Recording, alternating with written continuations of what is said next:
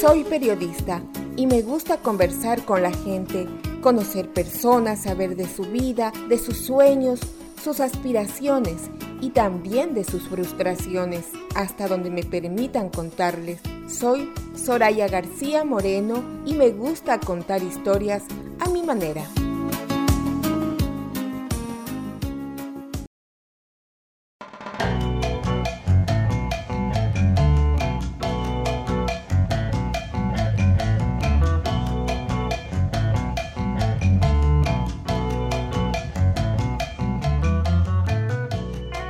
Patricia Cristina Gordón Hunda, ciudadana canadiense originaria del Ecuador.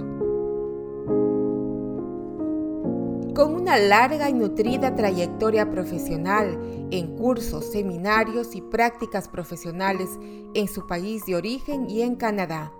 Patricia Cristina Gordón Hunda, nuestra invitada, nace en la ciudad de Quito, República del Ecuador sus padres, Flavio Gordón Vallejo y Yolanda Hunda Vallejo, es la tercera de cuatro hermanos. Crece en una familia muy unida y rodeada de mucho respeto, consideración, comprensión y amor.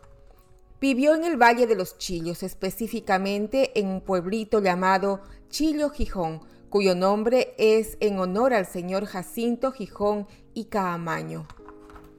Sus años de infancia fueron muy felices, llenos de aventura y rodeados de hermosa naturaleza. Felizmente se casó con Manuel Fernando Alvarado, médico graduado de la Facultad de Medicina de la Universidad Central del Ecuador, matrimonio del cual tiene dos hijos, Evelyn, graduada de la Universidad Ryerson en Salud Pública con una carrera exitosa en Maple Leaf Foods y Justin, quien está cursando el segundo año de bioquímica en la Universidad McMaster con la aspiración de ser médico siguiendo los pasos de su padre. Patricia Cristina es licenciada en enfermería, graduada de la Escuela Nacional de Enfermería, Facultad de Ciencias Médicas de la Universidad Central del Ecuador. Inició su labor profesional en el Patronato Municipal San José, en donde trabajó en la unidad de terapia intensiva de neonatología. En el año de 1996, Ecuador vivió una tensa crisis política y económica que obligó a muchos ecuatorianos a emigrar a distintas partes del mundo en busca de una vida más estable y segura. Fue entonces cuando en familia decidieron migrar a Canadá, con la ayuda incondicional de sus suegros y cuñados. Patricia Gordón y la familia Alvarado Gordón pudieron establecerse en la ciudad de Toronto, Canadá. Con mucho esfuerzo, sacrificio y dedicación, obtuvo la licencia para practicar enfermería en la provincia de Ontario, ante el asombro de observar que la joven enfermera contaba con más de 5.000 horas de práctica de salud comunitaria y salud preventiva y práctica de entrenamiento en escuela de enfermería en el Ecuador. Siendo miembro del Colegio de Enfermeras de Ontario, su primer trabajo fue en un asilo de ancianos llamado Hellenic Care for Seniors, quienes permitieron aplicar sus conocimientos y demostrar sus habilidades en el campo administrativo y de liderazgo. Después de siete años, trabaja en Brook Health Science Center, 12 años trabajando en Brook. Entre los logros más importantes de Patricia Cristina Gordón está su especialización en gerontología. Aparte de su vida profesional, le encanta la vida de hogar, compartir en familia, disfrutar de los juegos de mesa, en especial el 40. En verano, los viajes a las playas de Ontario y en invierno, los viajes a las montañas para esquiar. Su pasatiempo favorito es la jardinería, con especial dedicación a las orquídeas. Hoy está con nosotros para contarnos más de su vida. Patricia Cristina, bienvenido al programa Contando Historias. Buenas tardes, Soraya. Ah, te agradezco de antemano por la invitación para participar en este programa que es muy interesante y sobre todo informativo para nuestra comunidad hispana en Toronto. Eh, Patricia, yo tengo una curiosidad muy grande desde que, desde que soy mamá, creo que ya son varios años. ¿Qué es lo que debe tener una familia en su casa en un botiquín de primeros auxilios? ¿Qué es lo primero que debemos tener? Ah, un botiquín de primeros auxilios uh, debe estar conformado de, gasas, algodón, alcohol para desinfectar heridas. Deberías tener también vendajes en caso de que necesites inmovilizar una, un miembro. También a lo que yo recomendaría, y por cierto yo tengo, son uh, curitas, los famosos curitas o los band-aids que se les conoce en, en, en inglés. Ya, eso es lo, lo, principal que deberías tener en un botiquín. ¿Y dónde debe estar ubicado? En, en, un lugar que sea accesible para todos. Uh, generalmente uh, yo lo tengo en, en, el baño, porque si tú tienes un corte, tienes una herida, lo primero que haces es acudir a lavarte las manos y, y ahí está tu, tu kit de emergencia. ¿Qué líquidos debemos tener o qué tabletas debemos tener que sean genéricas para todos? Ah, generalmente en una casa no debería faltar el, el uh, acetaminofén, uh, que es un, sirve como uh, para regular la, la fiebre. También eh, en un hogar no debería faltar el, el ibuprofeno, que es más conocido aquí como Advil. Ese te ayuda para, para, regular la fiebre y también para calmar el dolor y la inflamación. Si tenemos ya un problema grave, ¿qué es lo que primero debemos hacer? Que un dolor o una afección eh, no, no logra terminar eh, eh, convaleciendo, ¿qué es lo que nos indica que hagamos inmediatamente? Bueno, lo primero que debes hacer es uh, buscar ayuda médica, ponerte en contacto con tu médico de familia. Uh, si es que no tienes un médico de familia, ir a una clínica. Si la persona está respirando bien, si la persona tiene a sus signos vitales estables, uh, yo te recomendaría ir primero a tu médico de familia, porque el servicio de emergencia debería ser utilizado para casos de emergencia. Mientras la persona esté respirando bien, eh, yo creo que eh, la persona todavía es estable. Eh, un caso de emergencia sería una fiebre que supera los uh, ah, 38 grados centígrados que no baja a pesar de que hayas tomado un acetaminofén. Si es que la persona comienza a tener dificultad respiratoria, esas son emergencias que, que deberían ser atendidas en, en, un departamento de emergencia. Bueno, creo que hemos utilizado bien el tiempo porque la gente que nos está escuchando, los, la radio audiencia ya va a saber con certeza qué hacer en un momento eh, de peligrosidad. Ahora sí, Patricia, del Ecuador a Toronto. ¿Cómo surgió la idea de venir? Tú ya estabas casada, estabas soltera, ¿ya cuántos años de eso? Cuéntanos, la gente quiere conocer un poquito de tu historia. Uh, Soraya, la decisión de venir a Canadá fue una decisión bastante difícil. Yo ya estaba casada. Eh, éramos, mi esposo es uh, médico y yo era una enfermera recién graduada. Estábamos tratando de abrirnos campo en el área de medicina y de enfermería respectivamente, pero desgraciadamente eh, el año 1997, como conocimiento de todos los ecuatorianos, el Ecuador pasó por una crisis bastante grave, una crisis política y económica. Como tú recordarás, eh, en ese entonces tuvimos como presidente, presidente Abdallah y él fue destituido de su cargo de presidente por el Congreso Nacional. La situación um, se puso bastante difícil. Uh, mi esposo había estado trabajando en el hospital, estaba trabajando en el patronato municipal de San José y el de salud no tenía fondos para pagar a sus empleados. Entonces, um, Mi esposo tenía ya sus papeles como residente permanente en Canadá. Esa fue la oportunidad que tuvimos que salga. Te digo que uh, fue que mis papeles de residente permanente serían al cabo de 10 meses. Y yo tenía que venir a Canadá a hacer efectiva esa residencia. Yo vine con el objetivo de quedarme aquí. Él uh, aplicó para ser mi sponsor, para que yo venga como residente permanente también. Cuando llegaste acá a Toronto, ¿cómo viste el país? ¿Cómo, ¿Cómo te impresionó? ¿Qué fue lo que sentiste al ver a Toronto, al ver Canadá? Yo llegué en, la, en abril y todavía estaba la cola del invierno, todavía había nieve. para mí fue un impacto bastante grande llegar al frío. Eh, habían temperaturas de 20 grados negativos.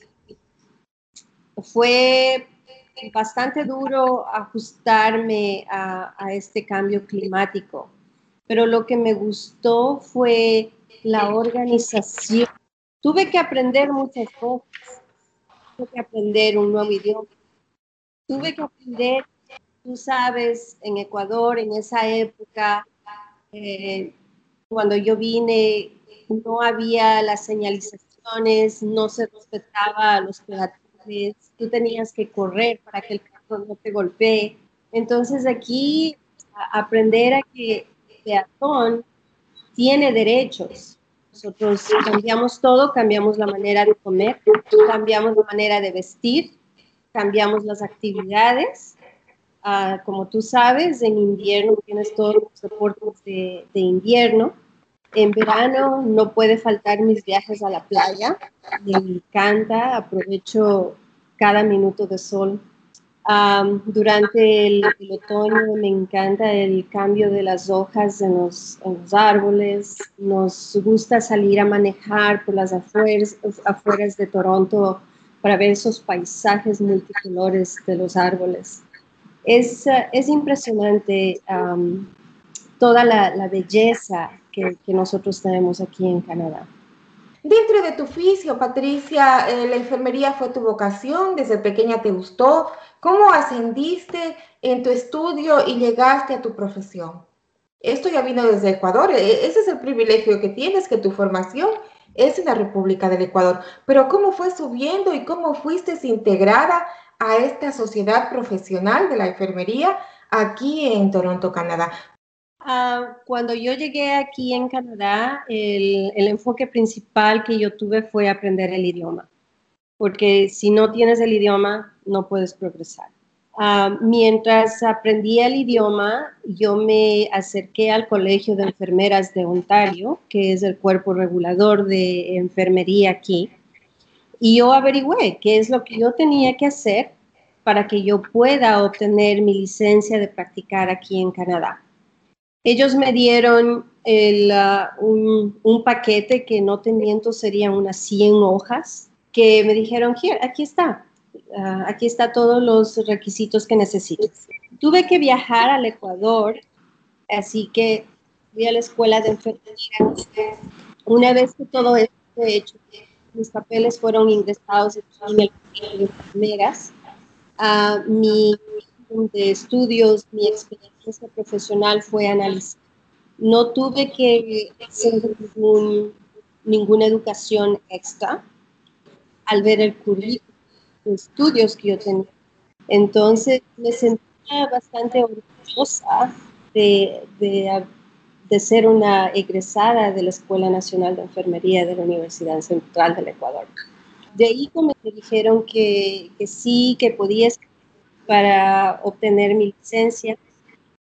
Uh, algunos cursos para preparar el examen, Hospital St. Michael's, para obtener mi licencia canadiense. Ah, como te había comentado, Soraya, yo apliqué, me acerqué al colegio de enfermeras, apliqué, escribí mi examen para obtener la licencia de practicar Um, así tuve la oportunidad de trabajar Estuve con este asilo de ancianos por aproximadamente siete años, cuando allí me, desempeñé en varias funciones. llegué incluso a ser enfermera. Me puse a buscar nuevos retos y es ahí cuando apliqué para trabajar en el hospital uh, Sunnybrook.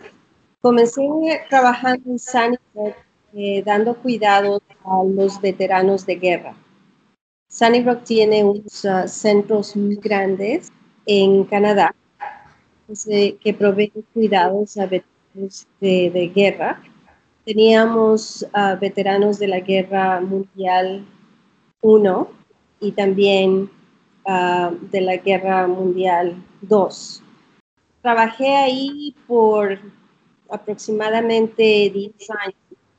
Desempeñé en varias funciones. Tuve la oportunidad de hacer uh, un certificado en Nursing Informatics. Estuve a cargo de la implementación de un nuevo sistema de documentación electrónica. Después de eso, aplicar eh, en el que estoy actualmente. Es el, um, es el un servicio en el que nosotros damos atención a pacientes de la tercera edad. Este es un equipo multidisciplinario, trabajo con médicos y nosotros hacemos consultoría en el hospital a pacientes de la tercera edad. Eh, nos enfocamos básicamente en, en los um, síndromes uh, generalmente tenemos pacientes que son hospitalizados después de que han sufrido una caída y por esa caída sufrido un multitrauma. Vemos pacientes que uh, fueron hospitalizados nos damos cuenta que han tenido muchas, tienen muchas medicaciones, lo que llamamos Bless Pharmacy. Es muy común ver que un paciente recibe una prescripción, esta prescripción le da efectos secundarios y después se le prescribe otra medicación para esos efectos secundarios y así la cadena. Uh, en nuestros pacientes de la tercera edad, que cuando están hospitalizados, tienen episodios de confusión aguda. Entonces, ¿qué te digo? La opción ahora es ah, enfocada en, el cuidado del, adulto mayor. Y aparte de cuidarles, de tratarles en el hospital, nos encargamos de hacerle las referencias a los servicios comunitarios para que reciban el apoyo necesario y promover que el adulto mayor continúe a vivir en su domicilio. Tú tienes la especialidad de gerontología y justamente la aplicas en tu trabajo en el que ya te encuentras por 12 años. Es un hospital muy conocido a nivel eh, de Ontario, a nivel de Canadá. Eh, ¿Cuáles son esos eh, conocimientos básicos que de pronto tienes que aplicarlo y que los aprendiste a aplicar aquí en Toronto? Justamente para atender a estos pacientes. Y además sabemos que este hospital recibe muchos pacientes accidentados, de emergencia, de urgencias. Sí, como, como todos ah, saben, eh, el hospital Sunnybrook es el centro de, trauma más grande de Ontario. Nosotros recibimos pacientes de toda la provincia de Ontario. cada vez que tú escuchas que por ahí alguien estuvo envuelto en un accidente de carros, un paciente fue atropellado, hubo heridos de, bala, acuchillados y en las noticias dicen uh, paciente fue trasladado a, un instituto de trauma, ese es Sunnybrook. mi especialidad en cuidados del adulto mayor. me interesé este campo porque vi que es la parte de la población más vulnerable. Canadá es un país que da muchos servicios a, la población de la tercera edad. Pero Soraya es triste ver que muchos um, ancianos se, pierden del sistema. Hay, hay muchos ancianos que han sido um, negados el cuidado, negados el acceso a los servicios comunitarios, no porque no se los quiera dar, sino por falta de conocimiento. Ah, generalmente tú ves que hay personas que dicen, sí, es que lo que pasa es que ya está viejito, ya está viejita, y por eso es que están pasando estas cosas. Y es un concepto erróneo que tenemos, porque no porque estamos viejitos tenemos que tener problemas de memoria. No porque estamos viejitos tenemos que caernos. No porque estamos viejitos tenemos que usar uh, productos para la incontinencia. Siempre hay maneras de arreglar estos problemas. Entonces, yo me siento muy contenta cuando tenemos pacientes que llegan al hospital pensando de que no hay solución para estos problemas y nosotros les damos una solución. La una cosa nos lleva a la otra. Si bien tiene que haber políticas de salud, también tiene que haber políticas de gobierno. ¿Qué es lo que el gobierno debe incentivar? Te das cuenta aquí en Ontario para que haya esa reciprocidad del paciente de la tercera edad con el programa que el gobierno en salud le pone, porque entonces no se está dando ese nexo que debería de haber. te digo, Soraya, que em, las, los adultos de la tercera edad canadienses están muy informados de los servicios que ellos tienen y cómo acceder a los servicios. Yo veo que esta falta de información está más en nuestra población inmigrante. son personas que inmigraron a este país hace muchos años. Desgraciadamente, la necesidad les obligó a trabajar. No tuvieron la oportunidad de aprender el idioma y esa es una limitante bastante grande. No saber el idioma, no te permite informarte de los ah, servicios que están disponibles y es por eso que se desconoce mucha, muchos de los servicios que están disponibles para la tercera edad. Definitivamente acceder al conocimiento del idioma es básico, si no, no puedes acceder a la comunicación y mucho menos al conocimiento de lo que te brinda el país a donde llegas. Amigos oyentes, estamos en compañía de Patricia Cristina Gordón. Ella es una enfermera titulada que trabaja en uno de los principales hospitales de Toronto, Sunnybrook Health Science Center, ya por 12 años y brinda apoyo a la comunidad en este lugar. Regresamos luego de la pausa para continuar eh, llegando a otras partes importantes de nuestra conversación. No se vayan, quédense con nosotros.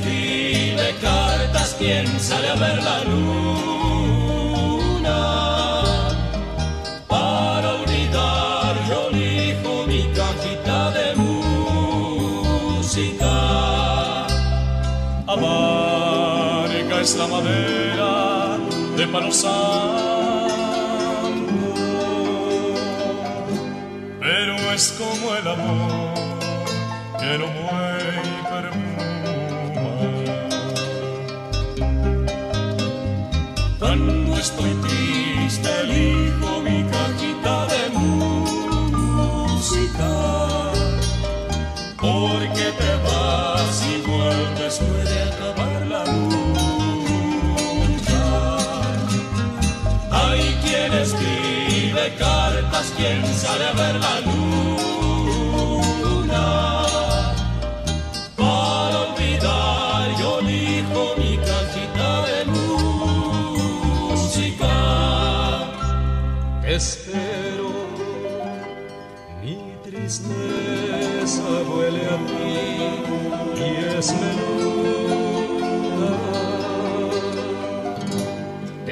Las manos verdes esta noche de lluvia.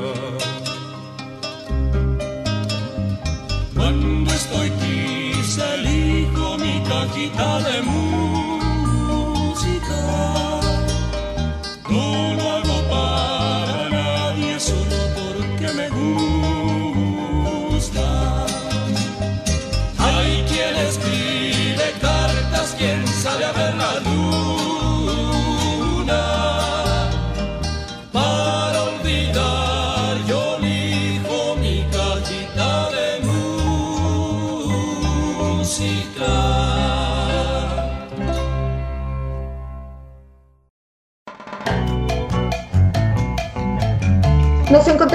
Conversando con Patricia Gordón Hunda. Ella es enfermera de profesión, es una ciudadana canadiense originaria del Ecuador y precisamente tiene una especialidad en gerontología.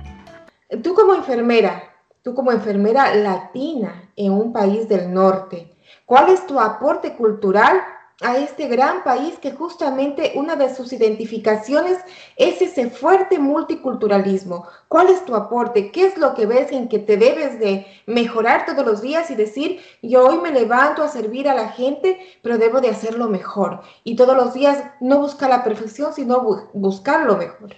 Um, cada día que yo voy a trabajar voy, voy con la intención de ayudar, ayudar a alguien más. Yo creo que el aporte más grande es uh, brindar mi servicio, brindar um, mi conocimiento, brindar mi experiencia a mis pacientes y sobre todo uh, darles ese calor humano que ellos necesitan, especialmente en estos tiempos de pandemia, Soraya. Ha, ha, sido bastante... Um, ha tenido una carga bastante emocional ejercer mi profesión, porque tú ves a estas personas vulnerables en el hospital, no hablan el idioma, como te digo, y no tienen acceso, entonces están solos, no tienen alguien que hable por ellos y ellos solamente están dependiendo del personal médico y darles ese extra minuto para por lo menos tomarles la mano y decirles, aquí estamos para apoyarles y no están solos. El gobierno a nivel general del país apoya estas políticas de salud que está justo en los hospitales. ¿Hasta dónde apoya? Eh, ¿Es satisfactorio ese apoyo? El gobierno de Canadá apoya todas las políticas de salud. Um, somos muy privilegiados de tener el sistema de salud que tenemos aquí en Canadá. Uno de los privilegios, cuéntanos, uno de los privilegios más observables. Que la salud es uh, de acceso para todas las personas. En los hospitales no cuenta tu título, en los hospitales no cuenta tu color de piel o el idioma, idioma que hablas. Todos recibimos el mismo servicio de salud. Uh, sea el, el, color, sea el idioma, sea la profesión que tengas. Pero hay otra cosa, aquí son varias culturas, diferentes modos de pensar, diferentes religiones, diferentes afectos, diferentes modos de ver el, el ser de uno mismo y ver la naturaleza. Eh, tú ves que qué personas son las que más van a asist que asisten a los cuidados, a la protección de la salud aquí en Canadá, de todos los países del mundo o hay un país en específico que es el que sí acude, el que sí cumple la norma, el que sí hace todo por lograrse insertar a este sistema de salud. Ah, ¿Qué te digo, Soraya? Yo estoy en, un hospital y las personas que acuden a un hospital es porque necesitan del servicio de salud, ¿no? Es diferente al, acceso de servicios en la comunidad, en donde tú puedes elegir voy o no voy. Cuando tú vas al hospital es porque tienes una necesidad, eh, ya sea un procedimiento quirúrgico, ya sea una emergencia, como mencioné anteriormente, un accidente, que te obligan a ir y acudir a los servicios hospitalarios. Algo que me viene a la mente, si tú dices que uno de los problemas básicos es el idioma, hay traductores, hay gente que pueda aportar a, lograr que haya esa comunicación y saber qué es lo que pasa con el paciente. Sí, el hospital ah, cuenta con ah, traductores. Ah, podemos llamar a los traductores en persona. Tenemos todos los idiomas. Entonces, cuando necesitamos hacer entrevistas específicas al paciente, nosotros llamamos al traductor y el traductor viene en persona. Si es que no es posible tener al traductor junto al paciente, nosotros tenemos teléfonos que a, través del teléfono se hace la traducción al paciente. Patricia, en esta época de pandemia, eh, ¿cuáles son los casos que han llegado hasta, hasta este hospital? ¿Qué es lo que más has visto? Soraya, como tú y la audiencia tienen conocimiento, la pandemia ha cambiado la manera en que vivimos. Te puedo hablar de, de la población a la que yo me enfoco y hemos visto que ha habido un cambio tremendo en la, en la manera en que nuestros pacientes acceden a los cuidados médicos. Vemos un incremento en, en la deterioración física y cognitiva de nuestros pacientes. Hemos visto casos que llegan a, a, emergencia muy graves porque generalmente nuestros pacientes tienen condiciones crónicas, condiciones de salud crónicas y por miedo a la pandemia han dejado de acudir a su médico de familia. Peor, han dejado de acudir a los servicios de emergencia. Entonces, ah, también hemos visto un incremento en, el nivel de depresión. Todo esto es debido al aislamiento social que hemos tenido. Como tú sabes, la población del adulto mayor fue la más afectada en Canadá. Fue el porcentaje más alto de muertes que tuvimos. Entonces, por precaución, creo yo, se hizo, se les aisló más, pero ese aislamiento tuvo ah, efectos, efectos contradictorios a la salud de nuestros pacientes. ¿Pacientes con COVID-19 se los trató o cómo ustedes manejaban esta parte? Porque si llegaban de urgencia, tenían que atenderles. ¿Qué es lo que hacían con ellos? ¿O qué es lo que hacen al momento? Uh, Soraya Sunnybrook se preparó muy bien para la pandemia. Ah, nosotros ah, tenemos una unidad específica para cuidado de pacientes con COVID-19. También tenemos una unidad de cuidados intensivos para pacientes más críticos, solamente con el, virus. Estas dos unidades están separadas del resto de unidades en donde se tratan otras condiciones médicas. Estamos abiertos para todos los pacientes que necesiten atención. Yo creo que en este momento la multidisciplinaridad de los trabajos y de la atención tiene que hacerse en comunidad. Hay que trabajarse en colectivo. Eh, ¿Tú, Patti, aceptarías que la gente de pronto por correo o por la plataforma que tengas te pidiera un consejo, te pidiera una recomendación o, no lo tomarías así, para que nos puedas dar cómo comunicarnos contigo, alguna madre de familia, alguna persona que tiene un paciente. Eh, eh, si bien no eres una, corporación privada, pero sí eres una asistencia social. Soraya, yo me siento confortable en, eh, dar consejos a, pacientes de la tercera edad, que es mi especialidad Ah, conocimiento general ah, sobre la pandemia, sobre el virus, lo puedo dar. si alguien necesita comunicarse conmigo, yo estoy disponible a través de WhatsApp. también tengo mi página en, Facebook, me pueden encontrar ahí. Y no, no te ofrezco dar recomendaciones médicas, porque yo no, no soy médico. No, de acuerdo a tu posición, a tu profesión. ¿Y cuáles son esas direcciones? ¿Cuáles son esas plataformas? ¿Cómo te podemos encontrar? en WhatsApp me encontrarían como Patricia Cristina Gordón. En, ah, en Facebook también estoy como Patricia Cristina Gordón. Y nos podemos comunicar por esos medios. Listo, entonces amigos oyentes, ustedes ya se pueden dar cuenta y esa predisponibilidad, creo que para eso estamos la comunidad, para apoyarnos y desde el lugar que estamos, desde la profesión que estemos respetando cada quien su proceso, su trabajo, su profesionalismo. Eh, ¿Tu experiencia, alguna anécdota que tengas dentro de tu profesión que haya llenado de virtudes tu corazón para continuar adelante o que recuerdas con más fortaleza, con más fuerza aquí en Toronto de tu profesión? Cada día es una nueva experiencia y cada día me, impulsa a continuar sirviendo a mi comunidad.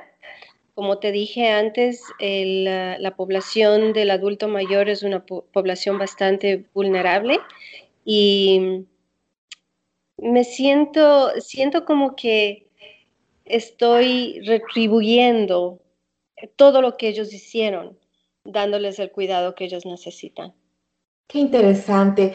Y Patricia, ¿qué es lo que viene a tu mente? Yo creo que siempre me he preguntado eso y algunas personas se preguntarán, cuando ves un caso triste ya, que, que llegue a las fibras de tu corazón, ¿qué es lo que viene a tu mente? ¿Qué te fortalece para lograr eh, reponer ese ánimo y, hacer algo, aunque sea imposible? Ah, Sabes que cuando, cuando entro a una habitación y, veo a un paciente que está solo, ah, que necesita de compañía, me siento, me siento junto a ellos, les hago sentir mi presencia, ah, les hago sentir que no están solos y una sonrisa de ellos me llena el corazón. Una sonrisa de ellos hace que yo me sienta realizada y que yo hice lo que tenía que hacer por esa paciente. Definitivamente vocación para tu profesión. Debe uno querer al ser humano y, no tener los recelos de ver cosas totalmente apoteósicas y tristes. Así es. Cuando ves ya lo más profundo, lo más triste, quizá la muerte, ¿qué es lo que se te viene a la mente?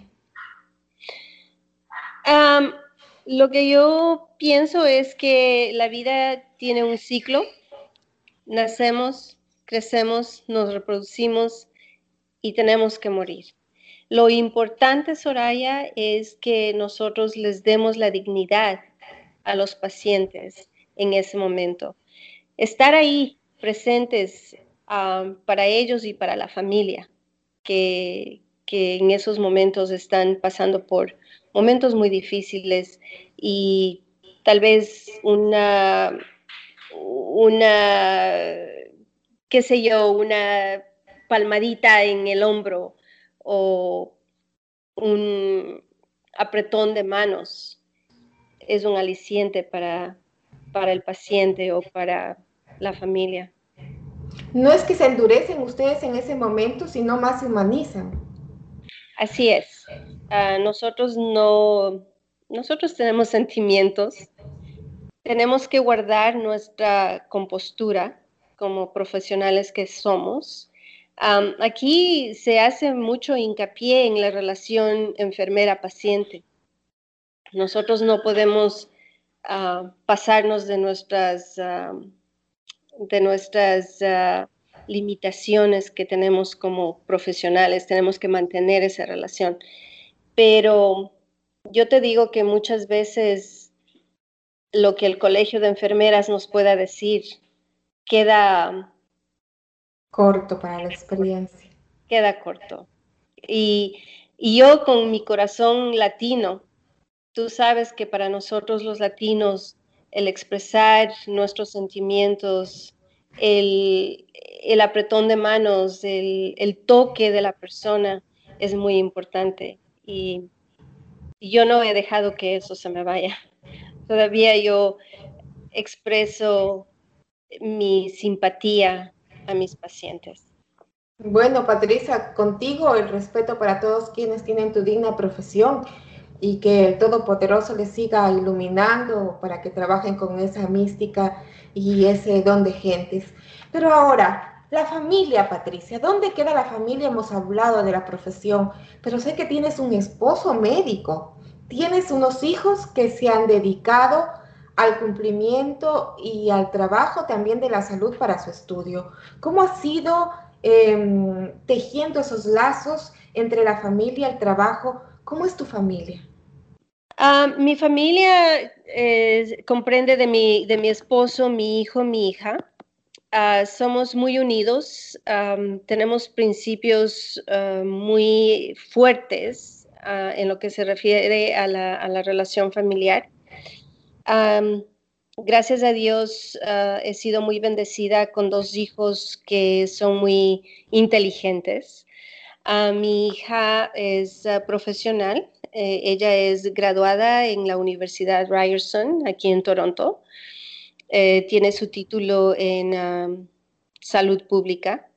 En este momento está empleada en Toronto Maple Leaf Foods, que es una una corporación bastante grande en Canadá e incluso está en los Estados Unidos.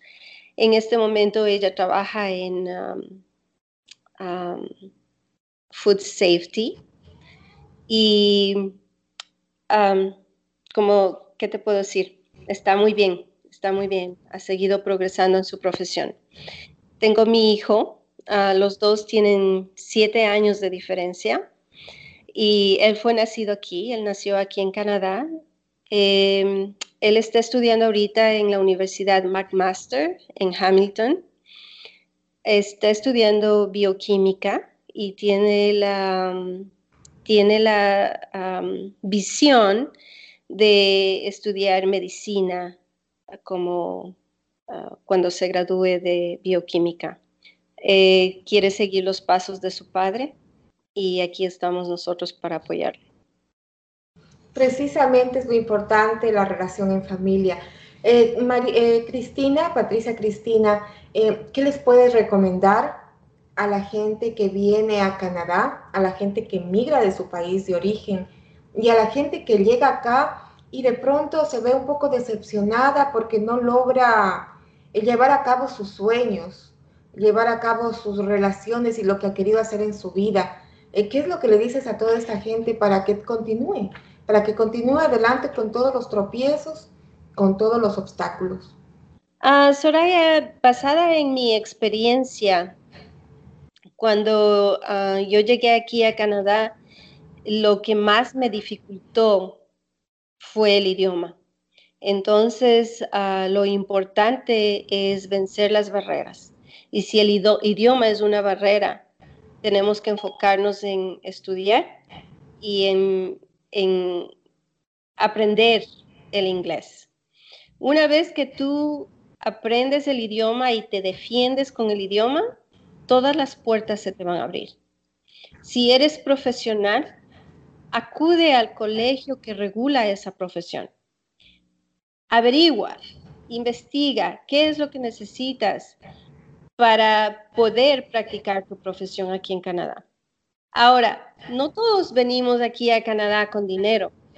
Yo sé que una de las limitaciones grandes es el dinero, pero Canadá te ofrece programas. Canadá te ofrece ir a, estudiar el inglés, incluso te facilita la transportación. Por ahí, si necesitas dinero, puedes eh, trabajar a tiempo a tiempo part-time y, por ahí tienes tu ingreso económico. Pero lo primero que yo recomiendo a todos es estudiar el idioma. Y con el idioma las cosas se vuelven más fáciles. Patricia, ha sido un gusto conversar contigo. Nos has puesto en conocimiento de todo lo que tiene que ver con la salud, con los cuidados, con el funcionamiento de la salud aquí en Toronto, Canadá. Se nos queda algo, tú quieres decir unas palabras, quieres, eh, ya te dejo a ti tanta pregunta, pero que esto haya sido más una entrevista, una conversación. ¿Qué es lo que le dirías a la comunidad? Gracias, Soraya. Ah, mi mensaje a la comunidad es que ah, Canadá es un país de oportunidades. si tú te propones algo y tienes la, ambición de lograrlo, lo vas a lograr sacrificio, sacrificio se requiere para, cualquier cosa que tú quieras hacer. Y comprométete contigo mismo, comprométete con tus objetivos, con tus sueños y con las realizaciones que tú quieres tener en tu vida. Hemos estado, amigos oyentes, eh, con la grata compañía de Patricia Cristina Gordón Hunda ella es ciudadana canadiense originaria del Ecuador, licenciada en Ciencias de la Enfermería, graduada en la Universidad Central del Ecuador. Ella ejerce su profesión ya más de 12 años aquí en Canadá, en Ontario. Y ella nos ha indicado que ante todo la profesión de ella le exige eh, primeramente manejar el idioma y a todas las profesiones eh, tener la misticidad para la profesión, para la comunidad a la que sirve y ante todo eh, tener ese cariño de familia y esa mística y vocación para ser consecuente con su trabajo. Así que amigos oyentes, ha sido un gusto haber compartido con ustedes y con nuestra invitada. Le agradecemos a Patricia su presencia y será hasta una nueva oportunidad. Regresamos luego de la pausa para conversar con ustedes y continuar con la programación.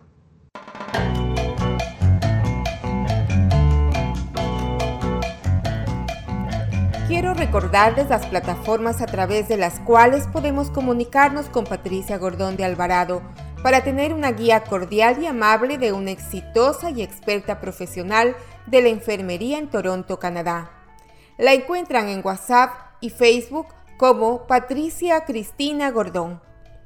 Hemos concluido con esta interesante entrevista y me permito agradecer a todos nuestros invitados que desinteresadamente nos cuentan su historia y ya son parte de la nuestra, y siempre están listos para interactuar a través de su oficio y filantropía con la audiencia que los escucha. Y no se olviden que la próxima historia a compartirla puede ser la suya.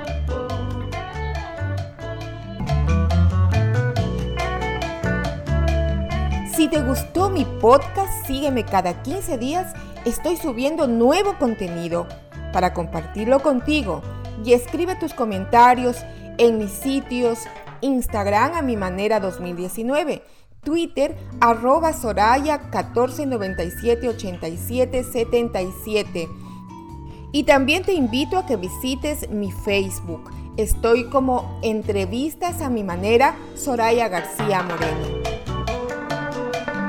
Además, Sintonícenme por radio CHHA 1610 AM Voces Latinas, la radio comunitaria de Toronto, Canadá, los días viernes a la una de la tarde en el programa Contando Historias. www.chha1610am.ca Voces Latinas.